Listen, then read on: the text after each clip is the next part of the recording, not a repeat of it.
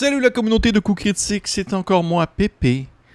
Et aujourd'hui, je suis très content de venir vous présenter en fait ma première capsule sur animer l'horreur. Oui, à ce moment de l'année où la température, je l'espère, commence à descendre et que tranquillement les feuilles tirent sur leur couche orangée et que l'Halloween approche à grands pas, je suis de plus en plus porté à me tourner vers mes premiers amours, l'horreur.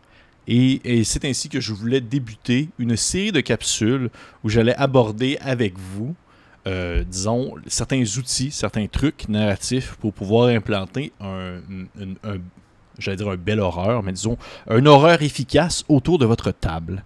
La première capsule, celle que vous, vous écoutez actuellement, sera surtout sur DND. Je voulais faire une espèce de capsule un peu globale où je me base sur euh, les écrits d'un certain monsieur euh, Stuart Robertson qui a écrit un, Weird West en 2011, un jeu de rôle euh, de Far West horrifique. Mais les capsules suivantes porteront plutôt sur des types d'horreur et comment les animer. C'est-à-dire, par exemple, l'horreur cosmique, ou encore le body horror, ou encore les histoires de fantômes. Bref, le but étant de reprendre un peu ce qui a été discuté dans le guide de Van Richten, parce que le guide de Van Richten de DND propose certains outils, certains trucs pour pouvoir mettre de l'avant certains types d'horreurs et les approfondir avec vous euh, lors de différentes capsules comme celle que vous écoutez actuellement. Et finalement, la dernière, la toute dernière capsule que je vais, dans le fond, euh, produire portera plutôt sur jouer l'horreur du point de vue des joueurs, afin de pouvoir, euh, on va dire, aider et à instaurer cette ambiance afin que tout le monde puisse s'y immerser euh, le temps d'une soirée, par exemple. Mais avant toute chose, première capsule, l'horreur dans DND.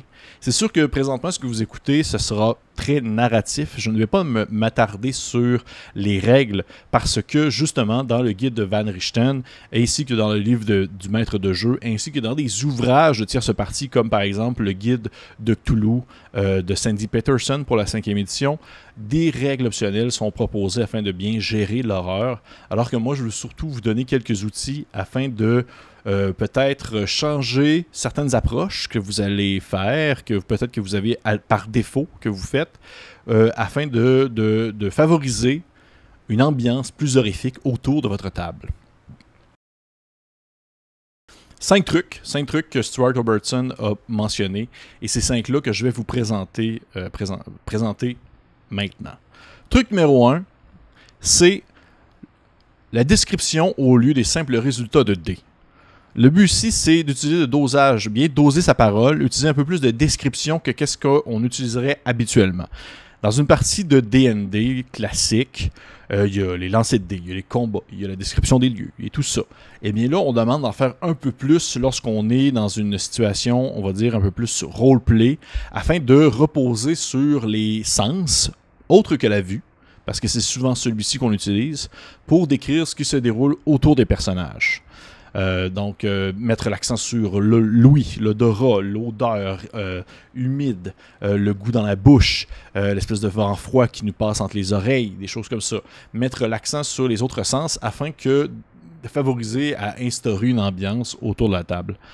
C'est sûr aussi que dans ce genre de contexte-là, je, je, disais que j'allais pas parler nécessairement de mécanique, mais j'encourage fortement lors de ces séquences de admettons que les joueurs décideraient de faire une action qui nécessiterait un jet de dés. On n'est pas dans, parle, on n'est pas dans un combat, on est dans une, situation où, par exemple, ils voudraient désamorcer un piège, ouvrir une porte barrée, des choses comme ça. C'est le moment parfait pour, au lieu de demander aux joueurs de faire un simple jet, d'interpréter le jet, le résultat donné et dire s'il a réussi ou il a échoué, c'est le moment idéal pour demander aux joueurs de plutôt décrire comment est-ce qu'il va s'y prendre pour pouvoir accomplir son action. Et vous, en tant que DM de par la suite d'écrire les résultats qu'il en suit sans nécessairement passer par les dés. Ça permet de justement mettre un accent sur euh, la, on va dire les détails, le souci du détail, le souci de euh, euh, du travail bien fait et de comment est-ce que le joueur s'y prend pour pouvoir euh, régler la situation qui se trouve devant lui. Et ça permet par le fait même d'instaurer justement une tension qui va monter tranquillement et qui me, lance en fait sur mon point 2, qui est le suspense avant la surprise. demander un jet de sauvegarde ou annoncer, par exemple, les dégâts à un joueur, ça va créer une surprise, mais ça va pas nécessairement construire une tension. Surtout dans un jeu comme Donjon Dragon, où l'objectif va souvent être d'éliminer la menace qui va se trouver en avant de nous. Euh, l'apparition soudaine, on va dire, de la bestiole peut faire en sorte que elle est là, elle arrive, on la voit, on la tue, fini, final bâton, on passe au prochain monstre. Je dis pas que c'est ça que vous faites. Je dis pas non plus que, que Donjon Dragon encourage ça. Mais c'est tout de même quelque chose qu'on voit plus souvent qu'autrement, je crois, du moins de mes expériences en tant que, que joueur, en tant que DM, puis en tant aussi que personne qui consomme, euh, dans le fond, des actual plays que j'écoute en ligne. Euh, dans ce moment-là, le, but ici, c'est de vraiment décrire avec l'utilisation des sens, comme j'ai parlé au point 1, l'arrivée de la bête ou l'arrivée du danger, c'est-à-dire décrire le bruit qu'elle fait, le bruit qu'elle va euh, gratter sur le sol alors qu'elle se promène dans le corridor adjacent au joueur, décrire l'odeur qui vous monte au nez alors que la créature approche tranquillement. Tous ces éléments-là, plus vous allez construire sur cette tension-là avant de vous reposer encore une fois sur la vue, comme je mentionne au point 1, ça permet de construire cette tension-là au lieu de tout simplement révéler une surprise sur le moment. Si le monstre sort du coin du mur en faisant ah! eh bien, les joueurs, ben, ils n'ont pas le temps de sentir la tension monter, ils vont juste être surpris, puis ils vont résoudre le problème, tout simplement. Alors que là, si vous prenez le temps de vraiment bien instaurer l'arrivée de la créature en parlant par exemple de ce qu'elle a laissé derrière elle, les traces qu'elle va avoir laissées, même les cadavres peut-être qu'elle va avoir laissés, et lorsqu'elle finit par arriver, de la décrire, on va dire de la manière la plus nuancée possible, ça va vous permettre de pouvoir construire cette tension-là et d'atteindre un climax qui va mener au combat. Mais au moins, vous avez eu le temps, on va dire, d'inclure euh, une certaine échelle qui va s'être développée, euh, alors que les joueurs vont de sentir un peu cette pression, cette menace qui devient de plus en plus pesante et qui va finir par leur tomber dessus. Et ça, ça arrive, en fait, ça, me mène à mon point 3, qui est le mystère avant l'habitude. Lorsque les joueurs, on s'entend, quelqu'un qui va jouer à Donjon Dragon 5e édition, et qui a joué longtemps et qui a joué aux éditions précédentes, eh bien, il va commencer à savoir les statistiques des monstres, leurs capacités, leurs pouvoirs, et plus on les connaît, plus on sait c'est quoi, moins c'est effrayant. Une fois qu'on a mémorisé les statistiques, une fois qu'on euh, on connaît dans le fond le fonction, euh, la fonction de tel, bonus de telle créature, ou même de savoir aussi ses faiblesses, ben c'est plus vraiment effrayant, on s'entend. C'est au mieux, euh, on va dire, une créature étrange, peut-être, ou une menace qui est très dangereuse. Admettons que les joueurs, ils se battent contre une créature qui est beaucoup trop forte pour eux, eh bien, veut, pas, la menace, elle est là, et on, on en est conscient, mais on n'est pas on n'a pas un suspense, on n'a pas une crainte, on n'a pas une peur qui va être instaurée parce qu'on sait à quoi s'attendre. Et là, on, est capable de gérer, dans le fond, le prévisible. Alors que là, ce qui est important, c'est de rajouter un peu de mystère autour de la créature et ainsi, au lieu de au lieu de vraiment comme la mettre euh, devant les joueurs et de dire Hey, guys, il s'agit d'un flageolant mental, eh bien, de plutôt décrire la créature avec ces éléments qui la, on va dire, qui la, en quoi est-ce qu'elle est faite, hein, comment est-ce qu'elle va, à quoi est-ce qu'elle va ressembler, mettre l'accent plus sur ses traits, sur ses, sur ses, ses, euh, ses, habitudes, on va dire que ce soit son déplacement, que ce soit euh, justement ce qu'elle va ressentir, ce qu'elle va dégager comme, euh, on va dire comme aura, est-ce qu'elle a une attitude menaçante, est-ce qu'elle a une attitude difficile à prévoir, et de jouer sur un côté que j'apprécie beaucoup et qui s'appelle dans le fond, en anglais on appelle ça le Uncanny Valley, ou en français on pourrait appeler ça par la vallée dérangeante, peut-être. Bref, c'est de reposer la, description d'une créature sur des traits humanoïdes, mais de les étirer, ou plutôt de les, euh, de les modifier, afin de pouvoir, afin de plutôt mêler la personne avec qui on parle, c'est-à-dire les, les joueurs, et de les confondre un peu sur qu'est-ce que la créature devant eux, alors qu'à la base, l'exemple typique qu'on va avoir en tête, ça va être un humain. Donc, si, mettons que je prends par exemple une, créature qui est un flageolant mental, eh bien, je vais dire, imaginez un humain, mais au lieu d'avoir une bouche normale, euh, la peau s'étire, il devient plutôt comme un tas de tentacules qui descend tranquillement. Juste de le décrire ainsi, on a une image en tête qui vient. Beaucoup de personnes vont faire Oh, un flageolant mental beaucoup vont faire un flageolet mental. La manière qu'il a été apporté va favoriser justement un, aspect un peu plus horrifique, un peu plus étrange et un peu plus euh, inquiétant. Ce qui arrive avec le Uncanny Valley, c'est-à-dire étirer les traits humains à une proportion qui va être particulièrement dérangeante pour la personne qui l'entend. Donc, favoriser donc une description plutôt qu'une simple image que vous allez montrer de la bête en faisant comme Hey, ça, cette créature-là. Fait, ça enlève beaucoup, on va dire, du mystère qui va, être euh, entourer les joueurs et la créature contre laquelle ils vont se battre. Ensuite, la logique avant le chaos. Malgré le fait qu'on joue dans un univers fantastique, il y a une certaine, code de logique à respecter si on veut que les joueurs puissent se sentir investis dans la menace qui pourrait euh, arriver dans eux. C'est un aspect que je trouve qui est quand même, je pense que c'est le plus difficile à mettre en place parce que le mystère, l'horreur, ne peut pas vraiment être aléatoire ou arbitraire. Si c'est le cas, souvent ce que vous allez faire, c'est que vous allez casser, on va dire, euh, l'effet du mirage devant les joueurs, et ceux-ci vont tomber plus en, mode, euh, on va dire, à la troisième personne. Ils vont prendre conscience qu'ils sont dans un jeu, alors qu'ils vont euh, pointer du doigt les éléments qui sont illogiques à la campagne ou illogiques à la partie qui va se dérouler devant eux. C'est quelque chose d'absolument normal. C'est quelque chose qui va arriver dans absolument presque toutes les parties. Et c'est pas grave, sauf que dans le contexte de vouloir instaurer une ambiance d'horreur, ça, ça va handicaper en fait, cette ambiance-ci. Parce que moins les joueurs sont investis dans la partie présente, plus ils sont euh, à l'extérieur de leur personnage pour pouvoir pointer du doigt les éléments qui sont incongrus ou étranges à la situation actuelle. Bien, moins ils vont se sentir en danger puisqu'ils ne, sont, pas dans l'esprit de leur personnage à ce moment-là.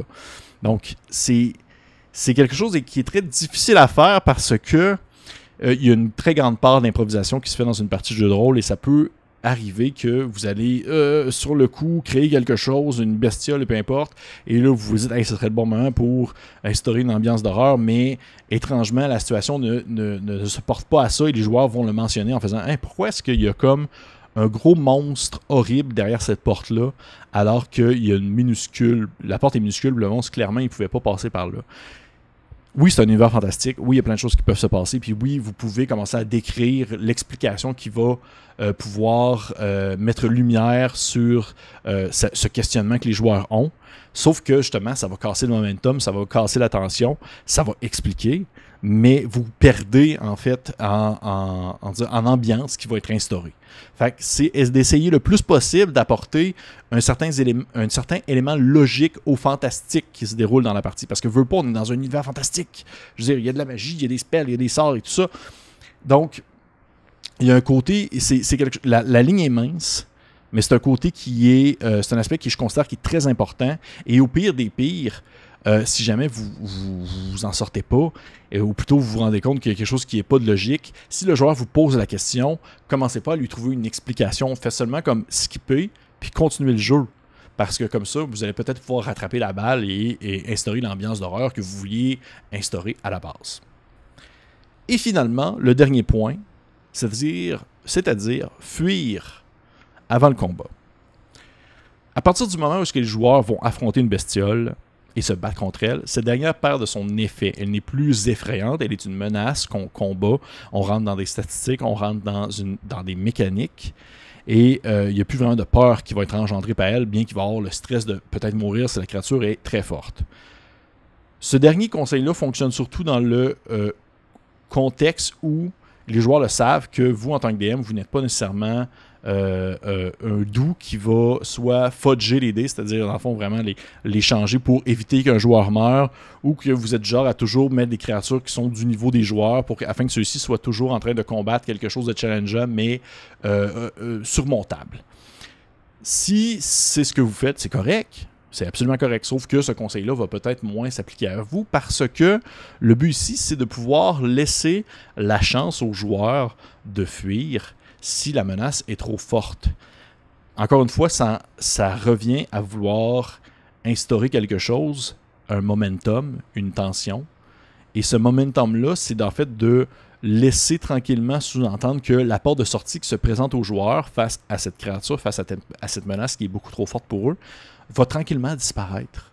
et qu'elle n'est pas là indéfiniment et qu'éventuellement, euh, les joueurs ne pourront plus s'enfuir, ils vont devoir seulement combattre. Et là, c'est là que ça en devient intéressant, c'est de, de, mettre de l'avant en fait un compte à rebours, que ce soit par exemple l'utilisation d'un sablier ou autre chose, euh, et de dire aux joueurs, bien une fois que ça s'est baissé, une fois que le compte à rebours, une fois que le sablier est terminé, la porte de pierre, elle va être fermée et la créature, l'espèce de, seigneur momie que vous avez devant vous, là, ben, vous pourriez plus vous en sauver.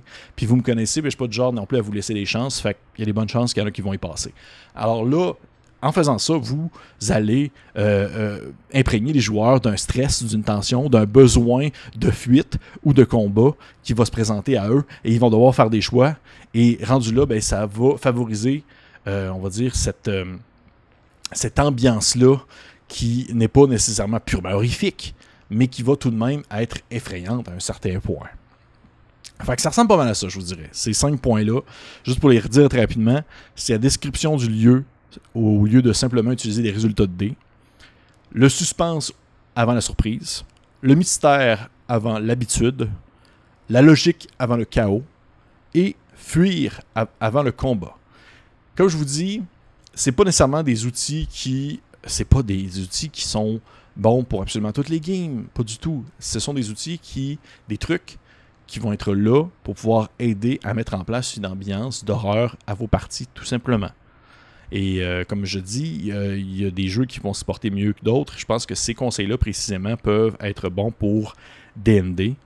Et euh, bien sûr, il y a tout, comme je vous le mentionnais, il y a plein d'autres livres qui viennent aider avec des mécaniques pour pouvoir euh, euh, pousser les, les, joueurs, leur donner un tremplin vers quelque chose de plus horrifique avec la santé mentale, avec des, malédictions, avec des, backgrounds un peu plus sombres, un peu plus justement tourmentés. Veux pas l'horreur, c'est un travail d'équipe. C'est un travail d'équipe. Si une personne autour de la table qui euh, n'est pas du tout dans ce, dans ce mood-là, dans cette ambiance-là, eh bien, ça va probablement, je vous dirais même assurément, ça va déteindre sur les autres, probablement, probablement même sur le DM, et euh, au final, eh bien, l'ambiance que vous vouliez mettre de l'avant ne fonctionnera pas. C'est un travail qui est euh, justement social, et c'est ce qui conclut en fait cette première capsule sur animer l'horreur dans Donjon Dragon. Les suivantes vont porter en fait sur différents types d'horreurs. Elles seront beaucoup, plus, courtes et elles serviront surtout à vouloir différencier, différencier les différents genres et euh, quel outil on peut mettre de l'avant pour pouvoir favoriser tel type ou tel type d'horreur. D'ici là, je vous dis merci d'avoir pris le temps d'écouter. Vous pouvez laisser un commentaire, laisser un petit pouce en haut, vous abonner si vous avez apprécié ça. J'aimerais seulement terminer en vous disant que l'horreur, c'est pas, pas une science exacte il de bonnes chances que si vous avez quelqu'un dans votre groupe qui n'est pas à l'aise à jouer ce type de partie, eh bien, il y a des bonnes chances que euh, l'horreur que vous vouliez mettre de l'avant ne soit pas aussi efficace que vous le vouliez. C'est quelque chose qui doit être mis en équipe et on doit écouter tous et chacun si certains d'entre nous ne sont pas à l'aise à jouer dans ce type d'ambiance-là. Sur ce, merci beaucoup et on se dit à la prochaine.